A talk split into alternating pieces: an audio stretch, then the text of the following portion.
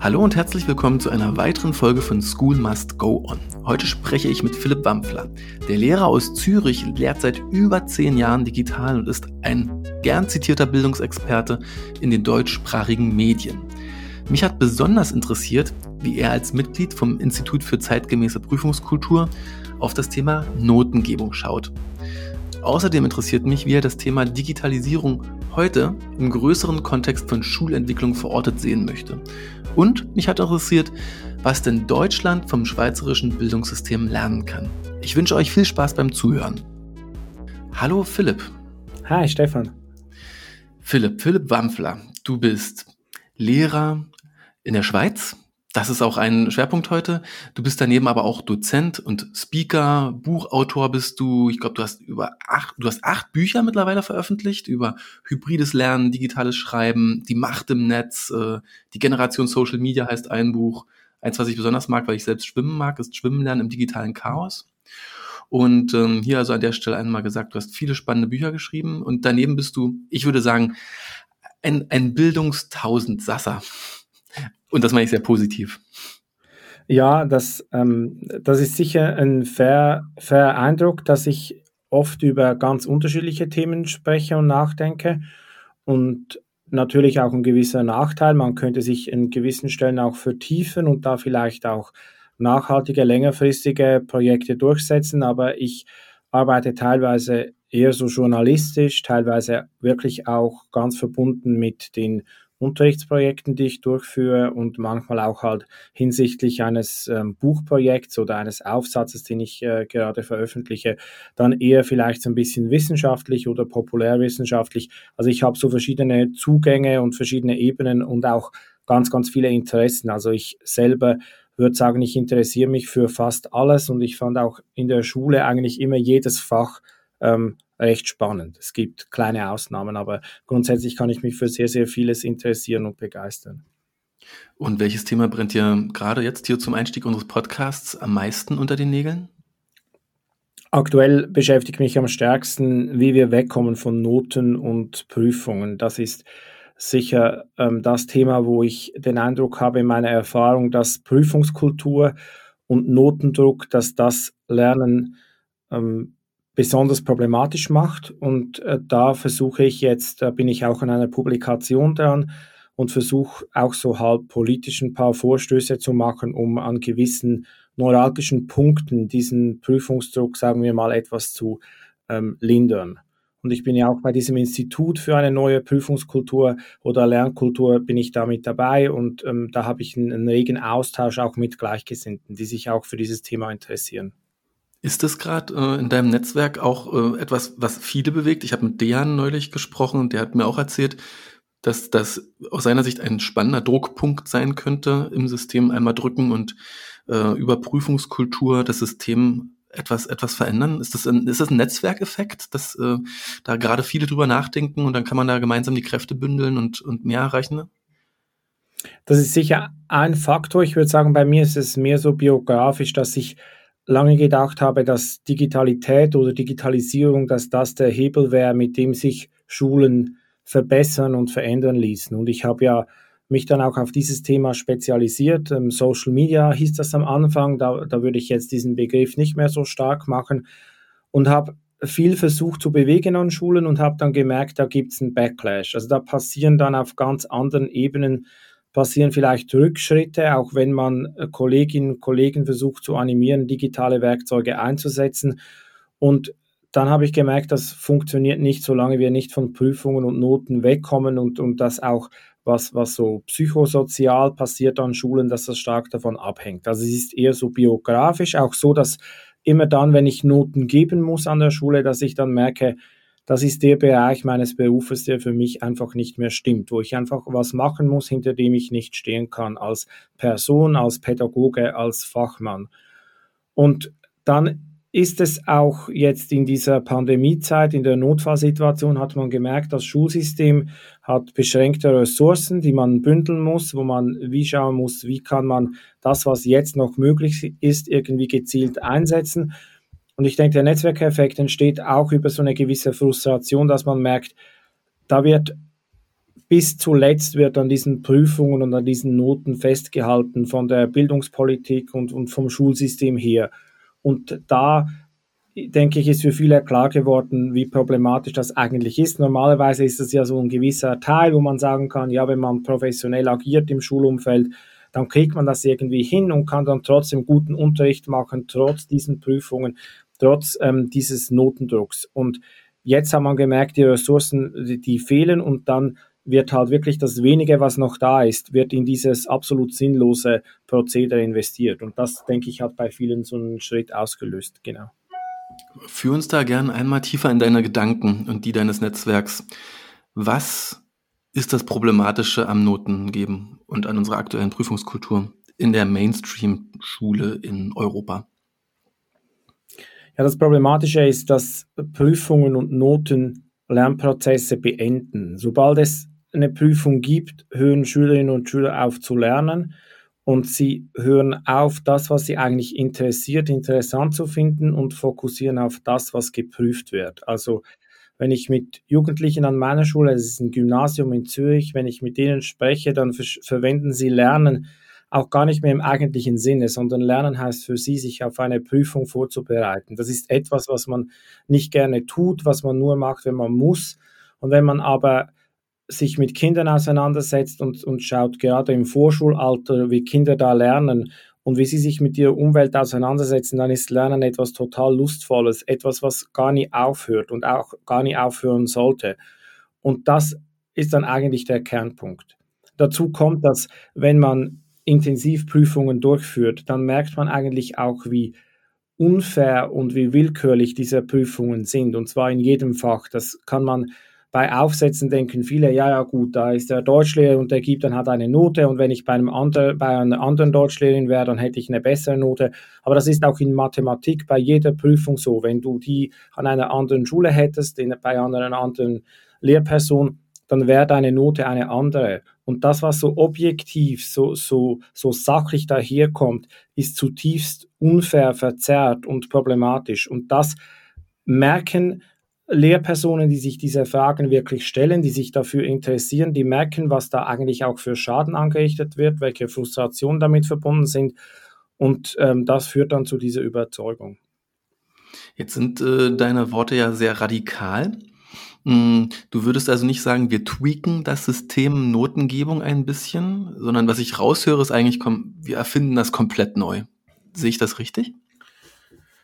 Ja, muss sagen, dass ist nicht ganz einfach, weil äh, das System ist ja, ja, du hast gesagt, kann getweakt werden, es ist, es ist aufeinander abgestimmt und es gibt ganz viele Schnittpunkte in diesem System, wo diese Notengebung relevant ist. Also wenn wir nur schon so ähm, unterschiedliche Leistungsniveaus haben, ähm, an, sagen wir mal in der Oberstufe oder wenn wir den Übertritt ins Studium haben, dann sind das ja alles Prozesse, die auf Notengebung abstützen. Und das Problem ist, dass die Prozesse eine Selektion voraussetzen, die nur aufgrund von willkürlicher Kriterien überhaupt gefällt werden kann. Also es gibt keinen vernünftigen Grund zu sagen, eine Person darf studieren und eine andere darf nicht studieren. Aber trotzdem muss dieser Entscheid gefällt werden, weil das System nur beschränkte Ressourcen zur Verfügung hat und die Ressourcen halt nur bestimmten Menschen zur Verfügung stellen will und anderen nicht. Und da ist natürlich ein Klassismus da, dass man eigentlich eine Bildungselite, kann man sagen, versucht eigentlich diese beschränkten Ressourcen ihren Kindern wieder zur Verfügung zu stellen. Ähm, und, und so zu schauen, dass die Ressource Bildung bei denen bleibt, die eigentlich davon schon profitiert haben. Ähm, also das ist ein sehr sozialer Aspekt natürlich. Und da ein bisschen zu tweaken ist halt das Problem, es muss jemand ja verlieren. Also es muss jemand schlechte Noten bekommen. Wenn alle gute Noten bekommen könnten, dann gäbe es gar kein Problem. Das Problem ist da, wo man bewusst Kränkungen und, und Verletzungen in diesem Schulprozess schaffen muss, wo man ähm, das auch als Machtinstrument einsetzt. Und das ist etwas, was automatisch passiert. Also wenn ich, ich betreue ähm, Novizinnen, die einsteigen in den Lehrberuf, also die Referendariat machen. Und wenn du da eine Klasse hast, die die Hausaufgaben nicht macht, die vielleicht in der Stunde nicht mitmacht, die, die nicht diszipliniert ist. Was dann sofort passiert ist, ich, ich mache Notendruck. Also das ist ein Mittel, um meine Macht auszuspielen gegenüber einer Klasse, die einfach nur auf die Anforderungen dieses Systems, dass es irgendwie vielleicht auch ein bisschen seltsam ist, dass 28 Kinder in einem Schulzimmer zur gleichen Zeit dasselbe tun sollten. Und diese Überforderung mit dieser Situation wird dann einfach kompensiert, indem man sagt, aber das wird jetzt bewertet. Und dann passen alle auf, hören zu, machen brav mit und werden diszipliniert über etwas ähm, komplett Willkürliches. Und da dann ein bisschen zu tweaken, da müssten halt alle sehr, sehr widerstandsfähig sein gegenüber solcher Versuchungen, Machtmittel einzusetzen. Und ich weiß nicht, in der Erfahrung der Schule, seit es diese Bewertungsfunktion gibt, sehe ich nicht Beispiele, wo alle Lehrkräfte so widerstandsfähig wären, dass sie diese Machtmittel nicht irgendwie auch missbrauchen. Hm.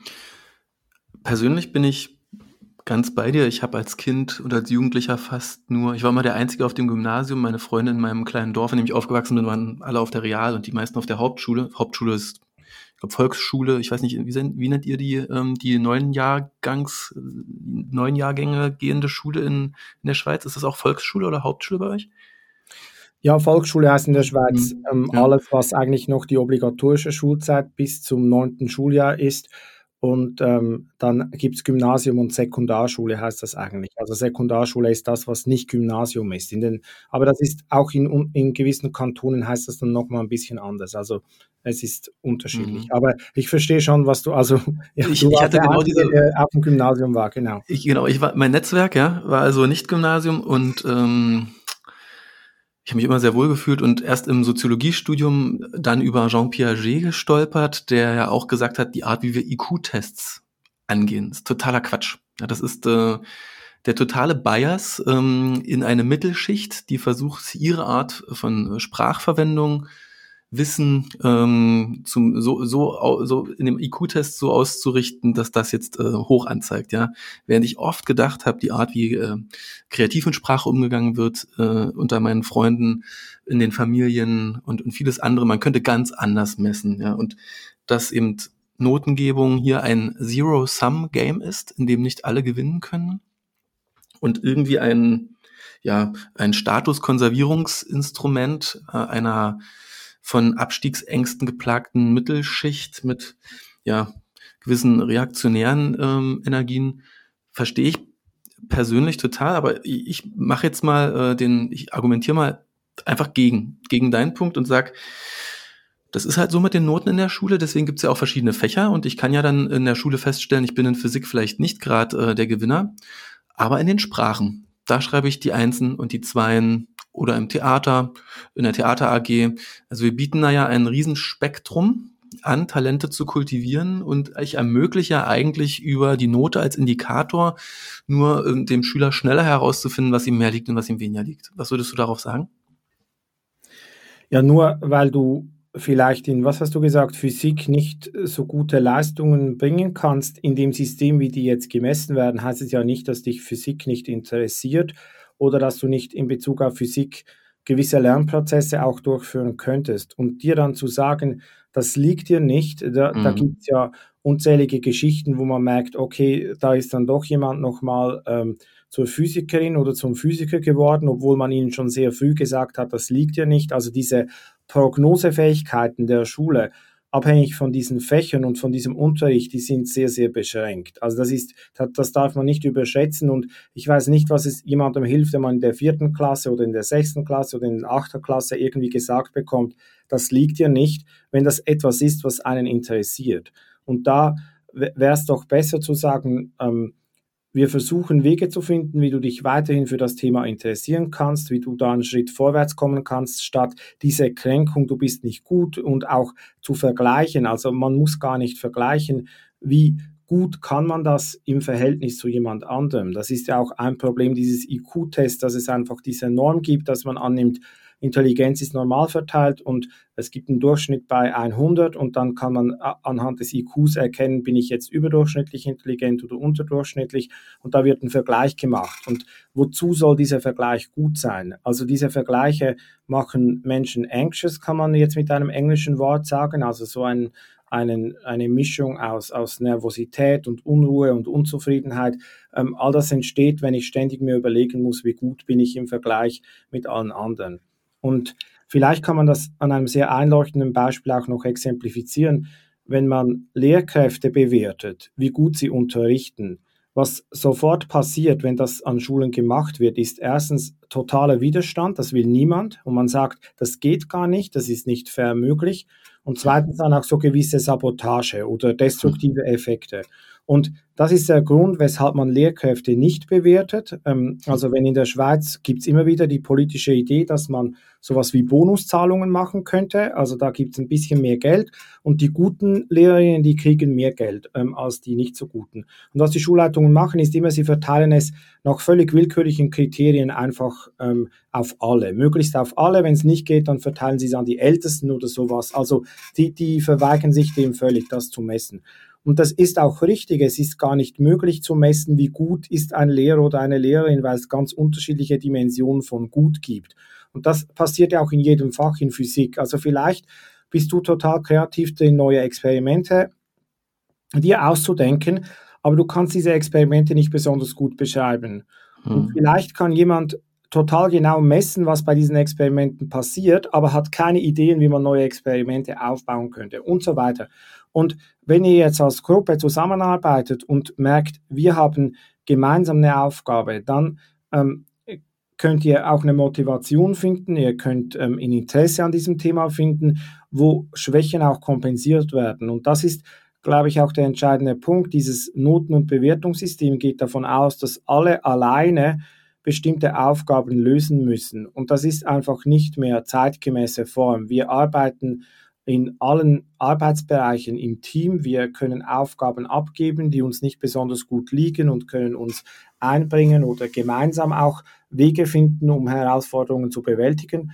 Und da dann zu sagen, nee, nee, aber jetzt müssen wir es auf jede einzelne Person runterbrechen, das ist einfach nicht mehr zeitgemäß. Es war wahrscheinlich nie wirklich zeitgemäß, aber lange Zeit ging das noch und heute ist es so stark, dieser Team- und Kollaborationsgedanke, dass man sich fragen muss, ja, weshalb gibt es nicht diese Möglichkeit, da zusammenzuarbeiten? Weshalb muss sich jede einzelne Person ein Zeugnis ausstellen können, wie gut sie das alles alleine kann, wenn sie ja ohnehin nie alleine ähm, solche Dinge äh, machen würde? Also wie zu sagen, wie gut können wir alleine einen Podcast aufnehmen, ist völlig absurd, weil das ein Gesprächspodcast ist und wir gemeinsam ein Gespräch machen.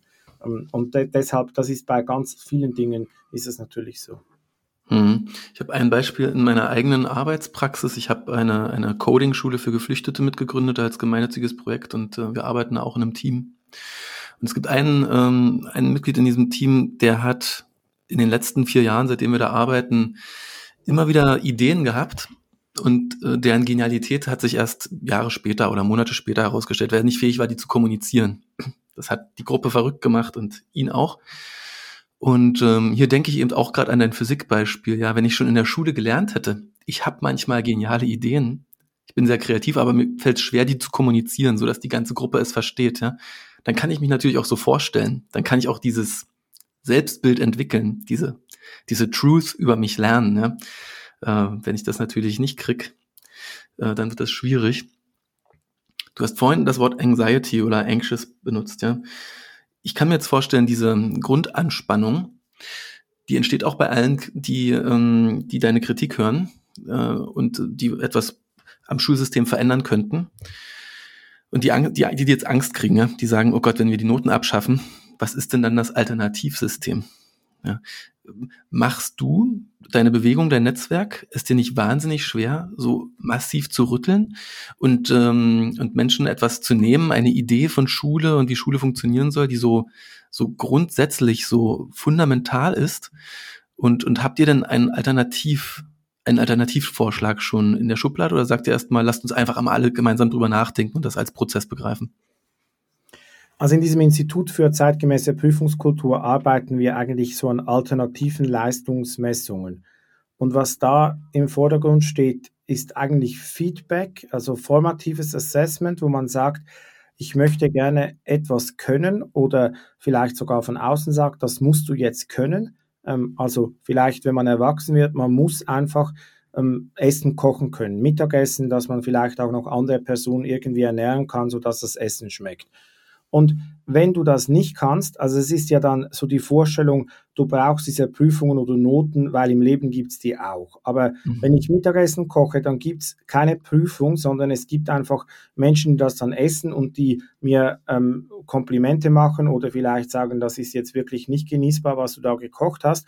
Und dann merke ich selber sehr gut in Bereichen, die mir wichtig sind, ob ich das gut kann oder nicht so gut und ob ich da noch Hilfe brauche. Und das Ziel wäre dann, eigentlich alle zu befähigen, wirklich ein schmackhaftes Mittagessen kochen zu können oder in der Mathematik diese Grundanforderungen zu erfüllen oder im Deutschen einen guten Text zu schreiben und so weiter. Und Leistungsmessungen dienen dann eigentlich dazu, Hinweise zu geben, wie könntest du dich so verbessern, dass du die Ziele, die es gibt, die auch von der Politik gesetzt werden, dass du die erfüllen kannst und nicht dass du bewertet wirst, eine Zensur kriegst, sondern dass du Hinweise bekommst, wie du dich verbessern kannst. Und da kann man sagen, eigentlich der Ersatz von, für Notengebung ist Feedback oder sind Gespräche, die man führt. Und diese Gespräche können auch unter Peers erfolgen. Also eigentlich geht es darum, ein Bewusstsein zu haben, was Leistung und Kompetenzen überhaupt sind und wie Lernen abläuft. An Schulen in Neuseeland die ähm, sehr bewusst gestaltet sind, ist es teilweise das Erste, was Schülerinnen und Schüler in der Schule lernen, ist, wie Lernen funktioniert, wie ihr Lernen funktioniert und wie sie auch über ihr Lernen sprechen können. Und wenn das etabliert ist, dann ist ein Bewusstsein da, dass ja die Schule dazu da ist zu lernen und dass man auch bei Rückschlägen vielleicht weitermachen sollte und so weiter. Also das eigentlich könnte man sagen, ganz verschiedenartige Feedback-Gespräche oder Feedback-Formen, das wäre der Ersatz für eine ähm, Zensurbewertung ähm, oder für Prüfungen. Das wäre so im weitesten Sinne das. Und bei ähm, Prüfungen kann man vielleicht auch noch hinzufügen, dass es darum geht, wirklich Lernprodukte herzustellen, also dass es das Lernen wieder veräußert wird, dass es nicht einfach etwas Internes ist, sondern dass ich auch zeigen kann, was ich gelernt habe, indem ich mir überlege, wie könnt, was könnte ich jetzt damit machen, mit dem, was ich gelernt habe. Ähm, und dass das eigentlich die Schule der Zukunft wäre, wo Schülerinnen und Schüler ganz, ganz viele Lernprodukte machen und so auch immer wieder die Zufriedenheit haben, das habe ich jetzt gemacht. Das konnte ich vor einem halben Jahr noch nicht, jetzt kann ich es. Ähm, was könnte ich als nächstes machen? Dass das dann so diese Stadt, ich hatte eine Prüfung, ähm, zu dem Thema, was nehmen wir als nächstes durch, wann kommt die nächste Prüfung? Das ist ja jetzt der Standard. Und dass es mehr so ist, ich mache etwas und nicht ich werde geprüft. Also auch eine stärkere Aktivität, auch viel mehr Agency. Und vielleicht kann man auch noch sagen, ein Kernprodukt von Prüf ein Kernproblem von Prüfungen ist diese Blackbox. Also was ich sehr, sehr bedrückend finde, ist, dass Schülerinnen und Schüler oft sehr nervös sind und dann unsicher sind, wie ist ihre Note? Und das ist etwas, was völlig realitätsfern ist. Also wenn jemand mhm. Schach spielt, dann ist klar durchs Spielen, wie gut man das kann, wie zufrieden mhm. man damit ist, Schach zu spielen. Aber wenn man eine Prüfung in der Schule schreibt, ist völlig unklar, wie zufrieden man mit der Prüfung ist. Man kommt nach Hause, die Eltern fragen, lief es gut bei der Prüfung? Mhm. Dann sagt man, na ja, ging so, ein paar Aufgaben gingen ganz gut. Und dann muss man aber warten, bis man mhm. die Prüfung zurückkommt, weil nur die andere Person einem sagen kann, wie gut das eigene Lernen ist. Und das ist eine radikale Entmündigung von Lernenden. Lernende müssen in der Lage sein, sofort ihr Lernen reflektieren zu können und nicht abhängig zu sein von einer Instanz, die dann sagt, wie gut war das, was du gelernt hast. Und das wäre dann bei all diesen, das wäre so ein fundamentales Qualitätskriterium für Leistungsmessung oder Lernstandserfassung oder sowas, dass man sagen kann, das das befähigt oder empowert die Lernenden und nicht, nimmt ihnen nicht Autonomie weg und gibt sie jemand anderem.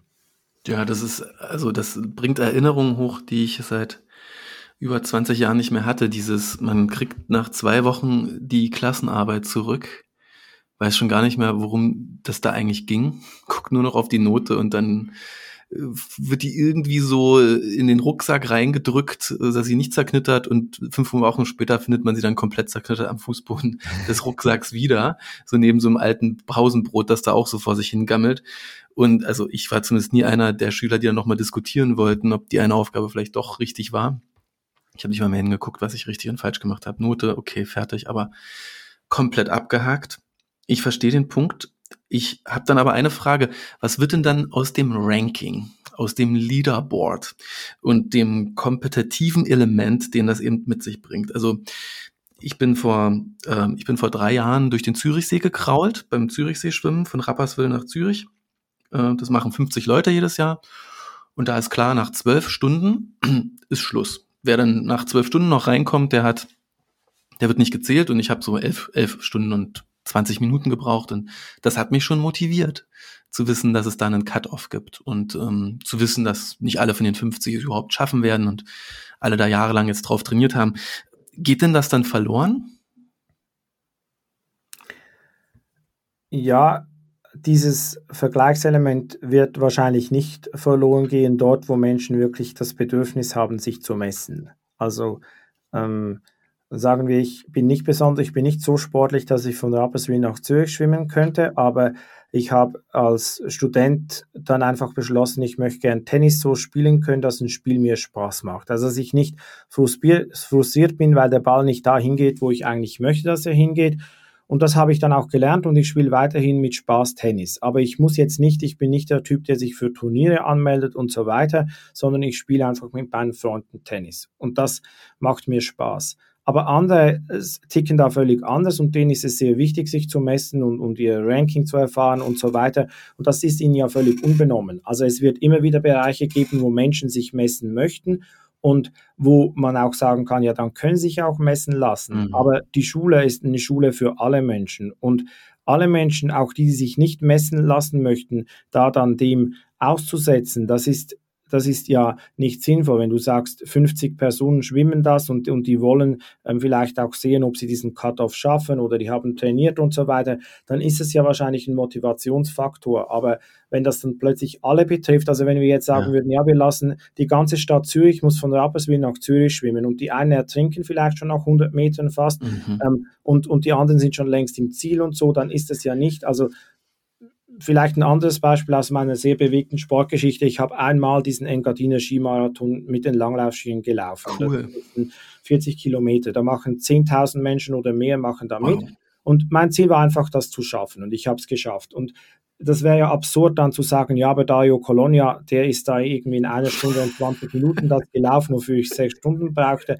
Und dann zu sagen, ja, ich war total schlecht. Das war für mich persönlich eine riesige Leistung. Und das ist halt, wenn wir schon nur Deutschunterricht nehmen. Ich bin Deutschlehrer und wenn wir Schülerinnen haben, die erst seit ein paar Jahren Deutsch lernen und die schreiben Texte oder nehmen einen Podcast auf und da hat es ein paar Fehler drin oder vielleicht viel mehr Fehler als bei dem, was andere Kolleginnen machen, dann ist das für sie eine Leistung, dass sie Deutsch so gut können und auch Freude haben, sich kreativ damit auszudrücken. Und dann kann man einfach sagen, das hast du gut gemacht. Das ist eine Leistung für dich. Und ich war nach diesem Engadiner Skimarathon total stolz auf mich, dass ich das geschafft habe, auch wenn es überhaupt keine Leistung ist im Vergleich mit, mit irgendjemand anderem. Aber dort, wo ich vielleicht einen Vergleich haben möchte, dort kann ich den ja auch beiziehen, aber ich muss nicht. Und das wäre wahrscheinlich so das Ideal. Man könnte ja dann immer noch sagen, wir machen eine, eine AG an der Schule und dort kannst du dich wirklich messen mit anderen. Dort, dort mhm. lösen wir bestimmte Aufgaben, wir schauen die Punktzahlen an und so weiter, wenn das wirklich ein Ansporn für dich ist. Und das Thema Subjektivität, das aktuell ja besteht, zweifelsohne, zwei Schüler geben dieselben äh, Aufsätze ab, garantiert äh, hm, oder es, es kann passieren, dass sie nicht dieselben Noten bekommen. Äh, Subjektivität wird ja stärker oder wird ja mindestens genauso existieren, wenn wir uns persönlich feedbacken. Wie würdet ihr das ausleveln oder neutralisieren? Das kommt natürlich ähm, darauf an, wofür das dann wirklich entscheidend ist, dieses Feedback. Also wenn das Feedback mit existenziellen Entscheidungen verbunden ist, ob jemand auf eine Schule gehen darf oder ob er bestimmte Ressourcen in Anspruch nehmen darf, dann ist das natürlich ein wesentliches Problem bei diesem Feedback geben. Aber wenn es darum geht, wenn es ums Lernen geht, worum es in der Schule ja gehen sollte, dann ist das halt deshalb kein Problem, weil ich ja sagen kann, mit dem Feedback kann ich was anfangen oder mit dem Feedback kann ich nichts anfangen. Und wenn mir jemand Feedback gibt, was für mich nicht produktiv ist, dann kann ich das ja auch da muss ich lernen, vielleicht bei jemand anderem Feedback einzuholen mhm. oder ähm, mich anders zu orientieren. Also ich mhm. mag sehr oft, wenn ich Aufsätze schreibe, dann publiziere ich Links zu einem Google Docs auf Twitter und frage, ob jemand so nett wäre, mir Feedback zu geben. Wow. Also recht offen. Und das da bin ich dann schon total dankbar, wenn ich Feedback bekomme, aber manchmal geht das so in die falsche Richtung. Also da kommt jemand vielleicht aus der Soziologie und sagt, du müsstest noch viel stärker auf die und die Theorien eingehen, aber ich möchte in dem Aufsatz jetzt nicht soziologische Themen streifen. Mhm. Dann kann ich ja wie nett zurückmelden, das ist total hilfreich. Also das könnte total hilfreich sein, aber das möchte ich jetzt gerade nicht. Das ist nicht das, was ich hören möchte, oder? Und ähm, genauso kann es ja auch sein, wenn ich ein Mittagessen koche, dass ich vielleicht ähm, hören möchte, was mir hilft, dass es für meine Familie schmackhaft ist, aber ich genüge vielleicht nicht irgendwelchen ernährungsberaterischen ähm, Ansprüchen oder ich genüge vielleicht auch nicht höheren gastronomischen ähm, ja, Kriterien, die, die man vielleicht im Restaurant anbringen würde, weil ich einfach das gar nicht möchte. Und dann muss ich das auch gar nicht. Ich muss dann nicht den Restaurant, die Restaurantkritikerin einbeziehen, damit die mein Mittagessen beurteilt, weil das gar nicht der relevante Kontext ist. Also da, da würde ich das einfach unterscheiden als, als Punkt. Ähm, wenn das es soll subjektiv sein. Also ich versuche auch bei meinen Feedbacks den Schülerinnen gegenüber ganz oft ich zu sagen, ich versuche Fragen zu stellen, ich versuche in ein Gespräch zu kommen. Ich nehme mich da nicht raus. Also versuche wenig zu sagen, das ist so, sondern ich sage, ich nehme das jetzt so und so wahr. Ähm, damit sie sich einfach mit meiner Wahrnehmung abgleichen können. Also es geht darum, die Selbst- und die Fremdwahrnehmung in einen Bezug in ein Spiel setzen zu können. Und das ist dann ja gar kein Problem mehr, dass es subjektiv ist, weil es ja klar ist, dass es meine Wahrnehmung ist, aufgrund der das Feedback erfolgt. Du hast ähm, vorhin gesagt, wir würden dann die Lehrpläne nehmen und eben ähm, die, äh, die, ähm, die Überprüfung oder die Messung dessen, was da gelernt wird, anders vornehmen. Würdet ihr die Lehrpläne so nehmen, wie sie heute sind? Oder würdest du sagen, man müsste, wenn man an der Notengebung, an der Benotung, an der Prüfungskultur arbeitet, auch an den Lehrplänen arbeiten oder hat das sogar eine Verbindung? Gibt es da einen Trickle-Down-Effekt oder einen Trickle-Up-Effekt? Ähm, bleiben Lehrpläne, wie sie sind, wenn sie denn abstrakt genug und ähm, progressiv genug formuliert sind? Oder muss man da dann auch ran, wenn man sagt, man ändert Prüfungskultur? Da muss man vielleicht unterscheiden. Also auf dem Papier oder im Idealfall sind Lehrpläne kompetenzorientiert. Also die ja. sagen, wenn du in der dritten Klasse bist, dann musst du eine Erzählung schreiben können, ähm, die so und so aussieht, beispielsweise. Das ist dein Können.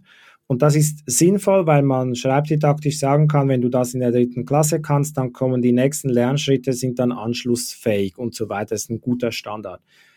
Wenn du ähm, wenn du dann aber Stoff in die Lehrpläne reinschreibst, und das passiert teilweise implizit, teilweise explizit, also wenn du sagst, in der dritten Klasse muss man einen Text von, ich weiß jetzt nicht, ähm, äh, von, von Ottfried Preußler muss man gelesen haben, was dann vielleicht auch später passiert oder in der Mathematik muss man das und das durchnehmen, also so auf der Stoffebene, dann passieren Dinge, die problematisch sind. Also wenn das auf der Kompetenzebene ist, dann kann man so wie Qualitätsmanagement herstellen über die Lehrpläne. Und da würde ich jetzt nicht sagen, dass man daran was ändern muss. Und das ist dann sinnvoll auch zu sagen, können das alle, weil die Prüfungen lassen teilweise Schülerinnen im Stich, dass man sagt, ja, du hast ja jetzt eine 5 gekriegt, sag, du kannst das nicht und jetzt kommt die nächste Prüfung. Aber die Verantwortung wäre eigentlich, wenn jemand eine 5 kriegt, so lange daran zu arbeiten, bis es keine 5 mehr ist, sondern eine genügende Note, also die Leistung so ist, wie die Lernziele das vorgeben.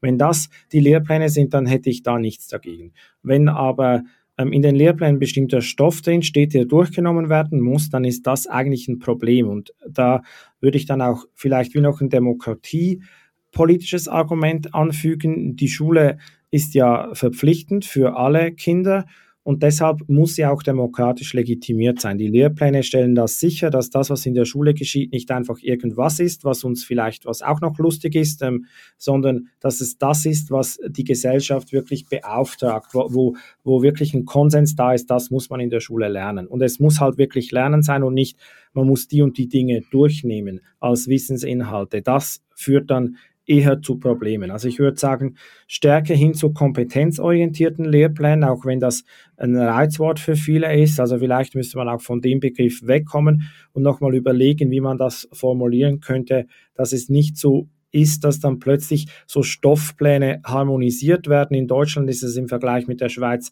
sehr krass, weil da über ganze Bundesländer hinweg beispielsweise Lektüren beschlossen werden und man sagen muss, was jetzt eine Klasse ähm, in ähm, ja, in Wiesbaden liest und eine Klasse in Frankfurt liest, das ist vielleicht einfach was ganz anderes, weil die ähm, in einem anderen Kontext sind, weil es eine andere Klasse ist. Warum muss das jetzt dieselbe Lektüre sein, nur weil die zufälligerweise im selben Bundesland leben? Und das ist dann ähm, da, das ist dann etwas, was ich in Zukunft ähm, gerne vermeiden möchte. So eine übermäßige Standardisierung, die eigentlich nur dazu da ist, dass man dann einheitliche Prüfungen auch durchführen kann, die dann trotzdem immer nur noch scheinobjektiv sind, weil die Prüfungsanforderungen ja für unterschiedliche Menschen auch immer unterschiedliche sind, auch wenn die Aufgaben an sich identisch sind.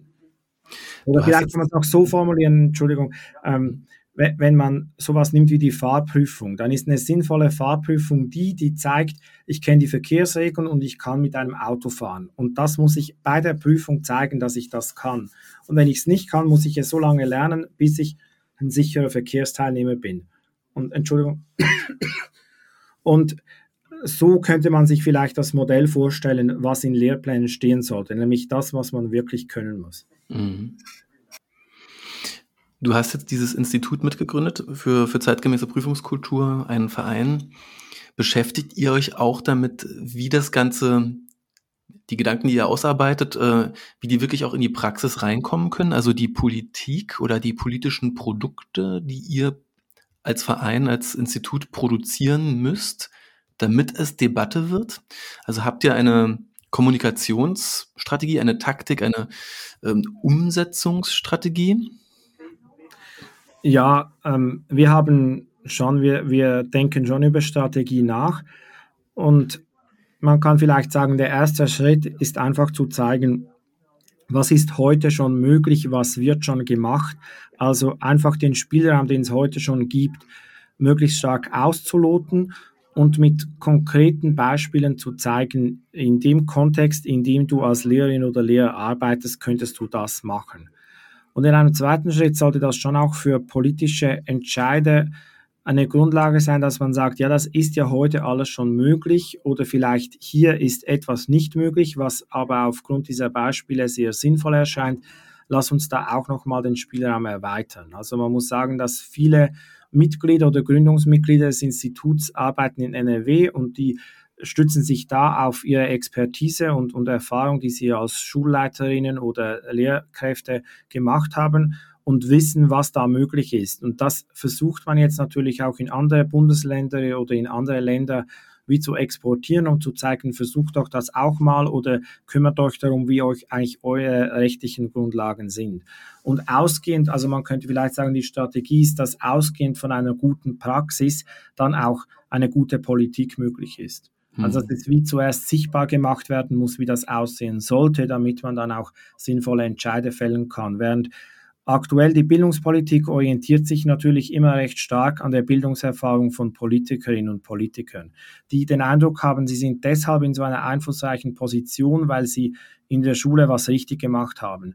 Und diese Kränkung aufzufangen, zu sagen, deine Schulerfahrung ist nicht deshalb ähm, wertlos, weil wir jetzt was ändern wollen. Das ist, äh, sagen wir, äh, politikpsychologisch ein, ein sehr heikler Punkt in meiner Erfahrung. Also, dass man, mhm. sobald man Schule ändern will, eigentlich sagt, die Schule, die du durchlaufen hast, ist vielleicht gar nicht die einzig mögliche Schule oder die richtige Schule gewesen, was für viele Menschen intuitiv problematisch ist, weil sie sich sehr mit dieser Schulerfahrung identifizieren, wenn sie in der Schule erfolgreich gewesen sind.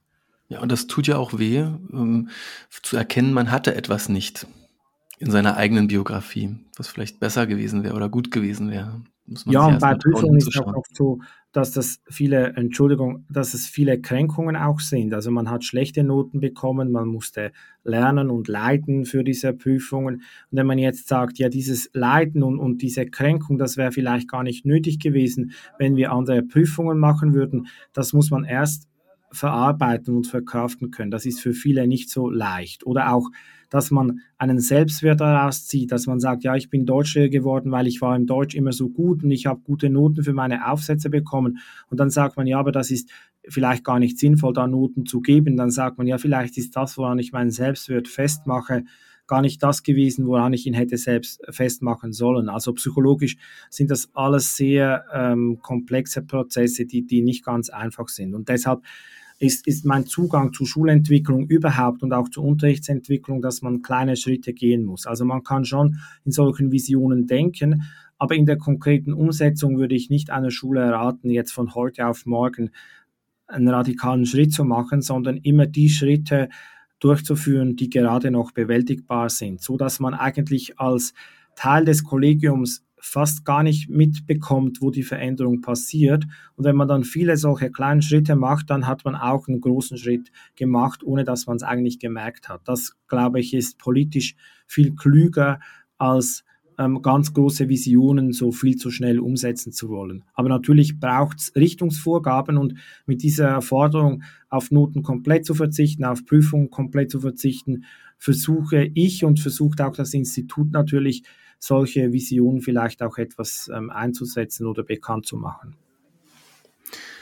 Ich würde an dem, äh, äh, in das Thema gerne einen Pin machen und, äh, und, und weitergehen zu dem, zu einem anderen Thema, wenn wir noch etwas Zeit haben. Und äh, nochmal kurz mit dir über Digitalisierung sprechen. Du hast eingangs etwas erzählt. Du hast gesagt, du warst der Digitalisierung der Schule sehr lange sehr aufgeschlossen, hast auch viel darüber publiziert, viel probiert und hast dann aber auch das Wort Backlash verwendet. Dort, wo Digitalisierung einsetzt, passieren verschiedene Dinge.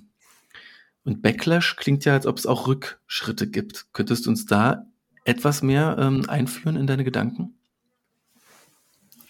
Ja, was ich eigentlich gemeint habe mit Backlash ist nicht unbedingt in Bezug auf den Prozess, Schule digitaler zu machen, sondern stärker auf den Prozess, pädagogische Einsichten an Schulen wirklich umzusetzen und ungute Machtprozesse vielleicht auch ähm, in Frage zu stellen.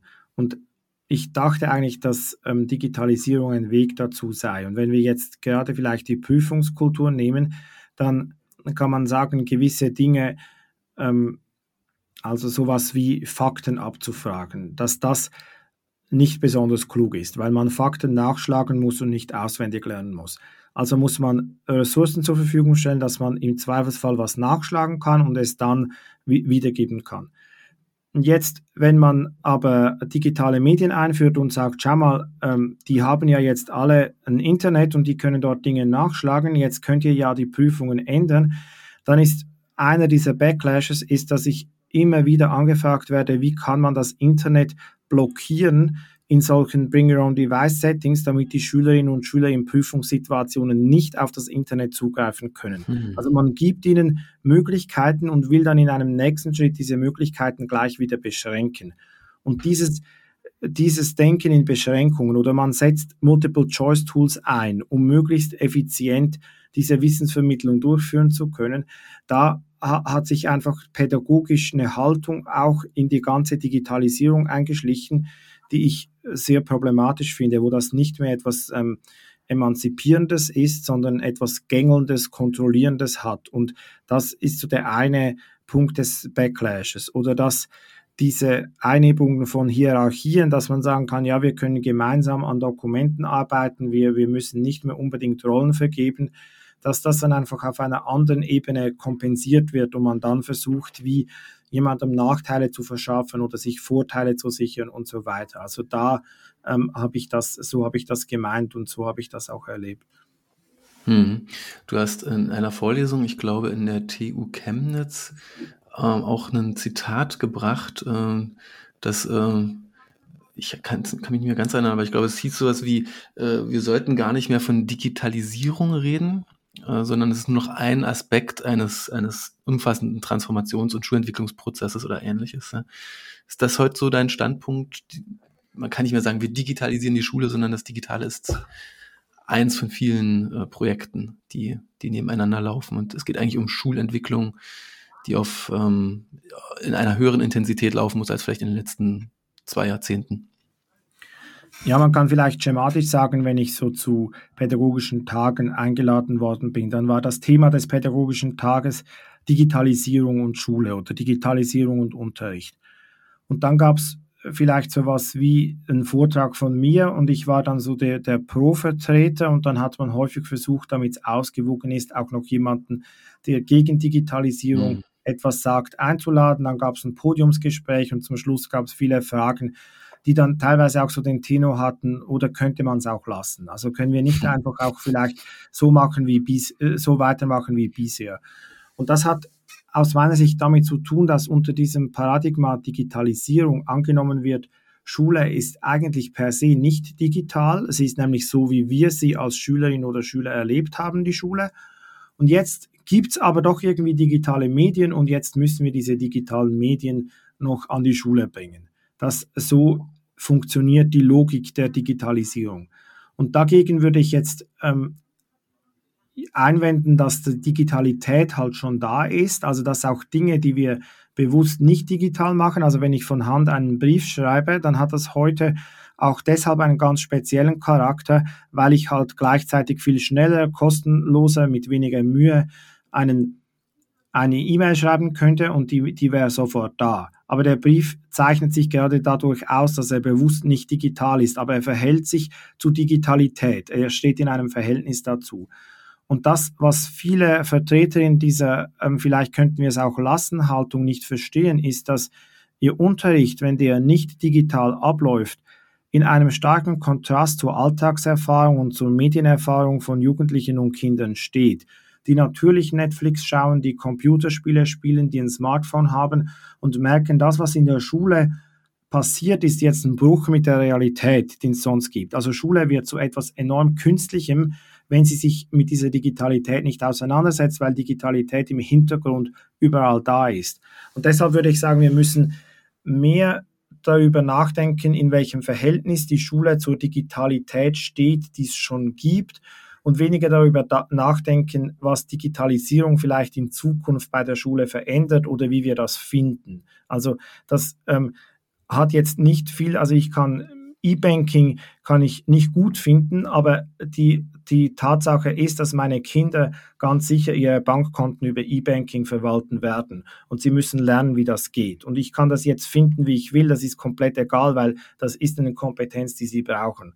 Und diese Tatsachen zu anerkennen, also ich kann auch ähm, Thymian nicht gut finden, aber es gibt Thymian und, und der wird in irgendwelchen Gerichten da sein und, und wird blühen und Pollen werden in der Luft sein und vielleicht bin ich allergisch darauf, aber es gibt ihn. Und wenn ich ihn nicht gut finde, geht er nicht weg, sondern er ist weiterhin da. Und so verhält es sich auch mit der Digitalität. Und die Diskussion wurde halt zu lange darüber geführt, ist es vielleicht eine Option, Schulen zu digitalisieren? Und da, da wollte ich einfach ein bisschen aufzeigen, dass wir da auch schon einen Schritt weiter sind. Und das hat natürlich auch mit einer gewissen Erfahrung zu tun, dass ich das jetzt schon ungefähr zehn Jahre lang mache, an, an Schulen gehen und über Digitalität sprechen.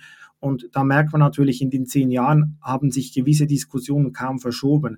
Und das ist schon etwas frustrierend, weil die Medien sind ja seit zehn Jahren da. Also seit zehn Jahren gibt es ähm, das Internet und, und fast alle Prozesse ähm, laufen auch digital ab, die digital ablaufen können. Man könnte vielleicht auch so sagen, die Digitalisierung ist eigentlich abgeschlossen. Also hm. alles, was digital durchgeführt werden kann, wird heute digital durchgeführt. Also wir führen jetzt dieses Gespräch in so einem Voice-over-IP-Tool, aber Telefone an sich laufen über Voice-over-IP. Man merkt es vielleicht nicht, aber ähm, eigentlich jedes Telefongespräch ist einfach im Internet. Und man denkt dann, ich mache etwas, was analog ist, aber es ist nur eine Simulation, dass man den Leuten das Digitale nicht zeigt, weil es im Hintergrund abläuft. Und jeder Brief, den man von einem Unternehmen bekommt, das professionell arbeitet, ist eigentlich nur ein Ausdruck von Internet. Es ist nicht, den Brief gibt es als Brief eigentlich nicht, sondern das ist nur, um etwas haptisch zu machen, was eigentlich in diesem digitalen Raum vorgeht.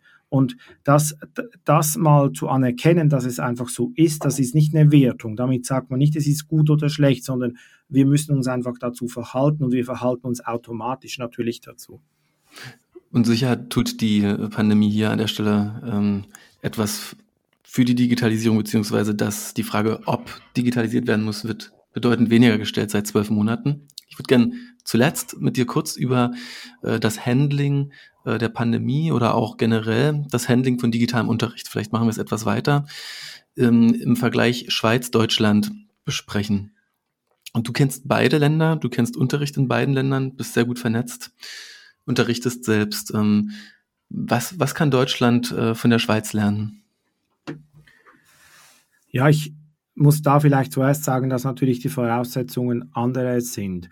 Was ich grundsätzlich finde, ist, dass die Autonomie für Entscheidungen möglichst weit nach unten zu verlagern. Also sagen wir Schulen, einzelnen Schulhäusern Freiräume zu geben, die möglichst weiträumig sind. Das würde ich sagen, ist für die Gestaltung des 21. Jahrhunderts sicher ein besserer Zugang als auf einer Länder- oder Bundesebene gewisse Vorgaben zu machen, die dann ähm, alle Schulen einhalten müssen oder zu regeln. Also wenn es jetzt diese Pandemiesituation gibt, dass dann einzelne Schulen sagen, wir würden jetzt gerne auf Wechselunterricht umstellen oder wir würden das gerne so machen. Wenn die Schulen das können und bereit sind, es so zu machen, dann sollte es nicht eine Bewilligung von einem Bundesland brauchen, dass sie das auch dürfen, sondern sollte sagen, ja gut, dann mach das bitte so.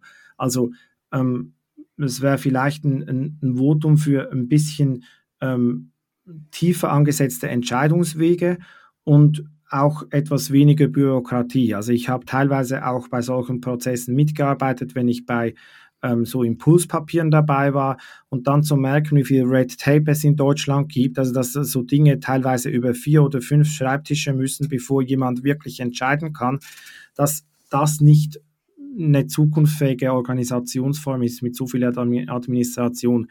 Das denke ich, das könnte, ähm, da, da könnte man Schweizer ähm, Abläufe anschauen, die da ein bisschen ein Tick effizienter sind in dem ganzen ähm, Zugang. Aber das Pandemie-Management in der Schweiz ist äh, weit weg von irgendwie optimal zu sein. Da wurden sehr, sehr viele Fehler gemacht und ich möchte nicht in die Falle tappen zu denken, nur weil ich in der Schweiz lebe, da ist irgendwie etwas besser. Ähm, teilweise ist es halt wirklich auch so, dass die, die Ausstattung von Schulen, die Ressourcen, die sind einfach besser und dann fühlt es sich auch ein bisschen besser an bei gewissen Dingen. Also wenn es kein Problem ist, dass alle Kinder zu Hause Internet und ein, ein internetfähiges Gerät haben, dann kann man natürlich schon sagen, ja, schaut mal, wie wir es machen. Aber Tatsache ist, dass es in vielen deutschen Schulen halt nicht so ist, dass die Kinder zu Hause Internet haben und nicht alle ein Gerät haben. Und dann muss man erst über diese Infrastruktur auch nachdenken. Und ich denke, weil das in der Schweiz so ist, müsste in Deutschland stärker auch eine Vorgabe gemacht werden, die der Verein D64, da ich bin da auch Mitglied, letztes Jahr ganz stark gemacht hat, wie zu sagen, das ist ein elementarer Zugang zu Wissen, den, auf den Kinder ein Recht haben. Also man müsste nicht darüber nachdenken, dass es ein Luxus ist und dass man irgendwie so und so viele Milliarden zur Verfügung stellt, um Ausstattung bereitzustellen, sondern man müsste einfach sagen, jedes Kind braucht ein Gerät, mit dem es zu Hause ins Internet kann. Und das ist so, wie jedes Haus an den Strom und an eine Abwasserleitung angeschlossen ist, so muss jedes Haus ans Internet angeschlossen werden. Und das ist nicht etwas, was man für 2035 oder so plant, sondern was nächstes Jahr passieren muss. Und das, denke ich, hat man in der Pandemie gesehen, dass wenn das nicht der Fall ist, dass man dann ganz viele Probleme hat, dass Schulen einfach in so Notsituationen nicht mehr arbeiten können. Und, und das kann ja nicht, das äh, kann niemand wollen, denke ich. Jetzt hat es in der Schweiz ja keinen Verein D64 gebraucht, der mal die Vorgabe vorschlägt, jedes Kind sollte Internetanschluss und ein internetfähiges Device haben. Die Schweizer haben das schon vorher gehabt und ähm, entsprechend für alle ermöglicht. Ist ja eigentlich auch lustig, ne? dass man es in Deutschland erstmal mit einem Verein formulieren muss als Menschenrecht. Ja, es hat sich einfach so ergeben, weil teilweise halt der Luxus da war, dass ähm, also Städte, die haben das einfach auch im gewissen, also da gibt es einen gewissen Steuerwettbewerb, das sind natürlich immer auch sehr komplexe Themen und, und die versuchen dann natürlich auch die Infrastruktur so zu halten, dass es für Unternehmen attraktiv ist. Und was die brauchen, ist Glasfaseranschluss. Und da haben einfach die Städte haben einfach begonnen, ähm, Glasfaser bereitzustellen, einfach für alle Haushalte. Und das ist natürlich für Startups enorm attraktiv, wenn du wissen kannst, egal in welchem Gebäude wir in einer Stadt sind, es gibt einen Glasfaseranschluss. Und das ist ja schon auch so, dass, sagen wir, im Großraum Frankfurt ähm, da ist schnelles Internet selbstverständlich, das ist überhaupt kein Problem. Aber in anderen Gegenden auf dem bayerischen Land, da gibt es ähm, ähm, Ortschaften, wo man nur eine Kupferleitung hat, wo es kein schnelles Internet gibt.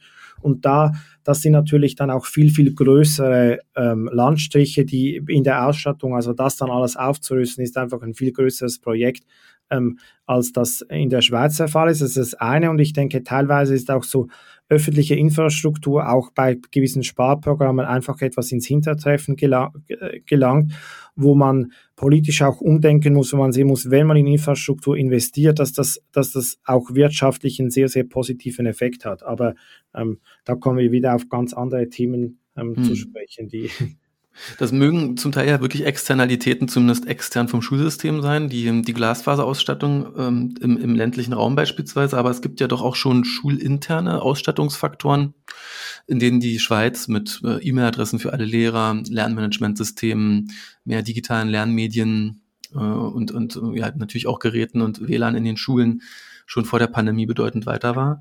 Ähm, ist, ist, siehst du da noch einen Unterschied? Also warum ist die Schweiz auch schon in der Schule ausgestattet, viel ja, technologisch ausgestatteter in die Pandemie gestartet? Was war da so in den letzten zehn Jahren anders als in Deutschland?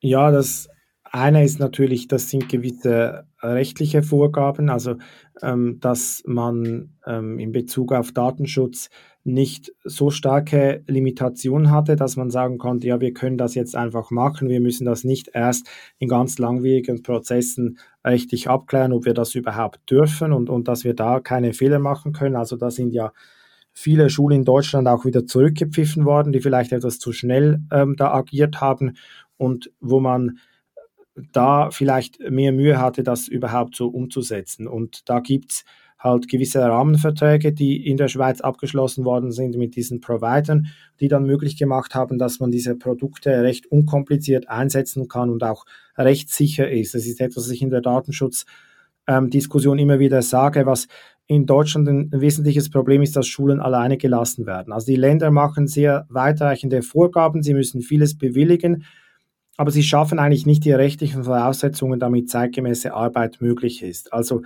also die, die Länder müssen nicht unbedingt die Infrastruktur bereitstellen, sondern sie müssen rechtlich möglich machen, dass man Produkte, die es heute auf dem Markt gibt, rechtssicher an Schulen einsetzen kann. Und da äh, denke ich, kann es nicht sein, dass jede Schule selber viel Expertise aufbauen muss, sondern dass man sich darauf auch verlassen kann. Und dann ist es natürlich auch so eine gewisse Anpassung an die gesellschaftlichen Erwartungen, die, die, die stattgefunden hat und auch so ein gewisser Wettbewerb unter den Schulen an sich. Also dass man, wenn man die Entscheidung, was ich gesagt habe, viel weiter unterfällen lässt, dann merkt man auch, ah, in unserem Quartier gibt es Schulen, die haben WLAN und wir haben kein WLAN. Was ist denn die Reaktion?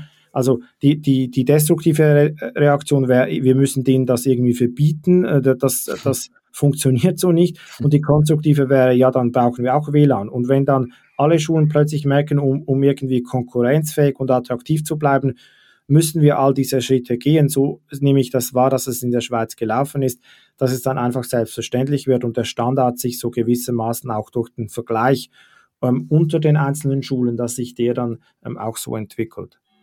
Stichwort digitale Tools und Datenschutz. Was sind so die, die Top 5 oder auch die Top 7 Tools, die aktuell in, in der Schweiz laufen? Ist das ein Zoom, ein Microsoft Teams, ein Google Classroom? Oder gibt es ähm, Schweizer Lösungen, die, die auch sehr stark im Unterricht eingesetzt werden? Nein, spezifisch schweizerische Lösungen. Also ich würde sagen, Teams hat sich schon als ähm, Nummer eins eigentlich durchgesetzt als Lernmanagement-Plattform. Es wird aber auch noch an vielen Schulen, Schulen wird mit Moodle gearbeitet.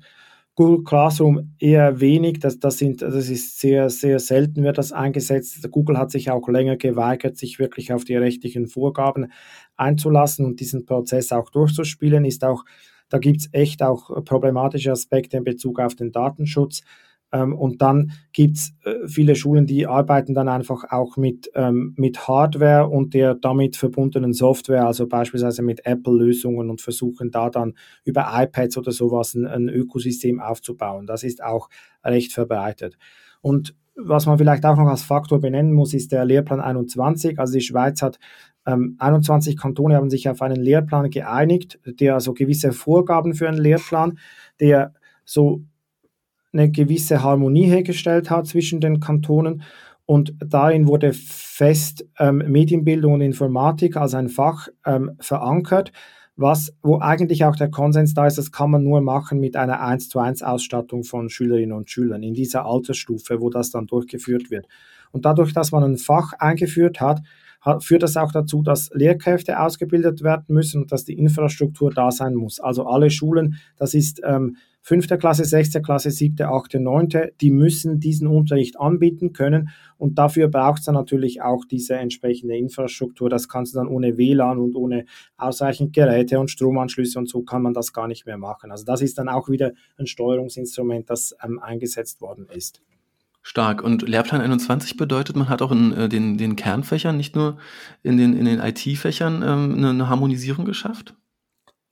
Ja, man hat da äh, ganz, ganz viele Kompetenzen festgelegt und auch einen gewissen Handlungsspielraum für die Kantone, aber eigentlich ja auch in diesen Kernfächern gibt es einigermaßen einheitliche Standards, die die Kantone dann wie wieder konkretisieren können. Aber da hat man eine Einigung gefunden, ja. Wow, ist ja ein unfassbarer Durchbruch. Kannst du das für Deutschland vorstellen? Ja, im Moment nicht.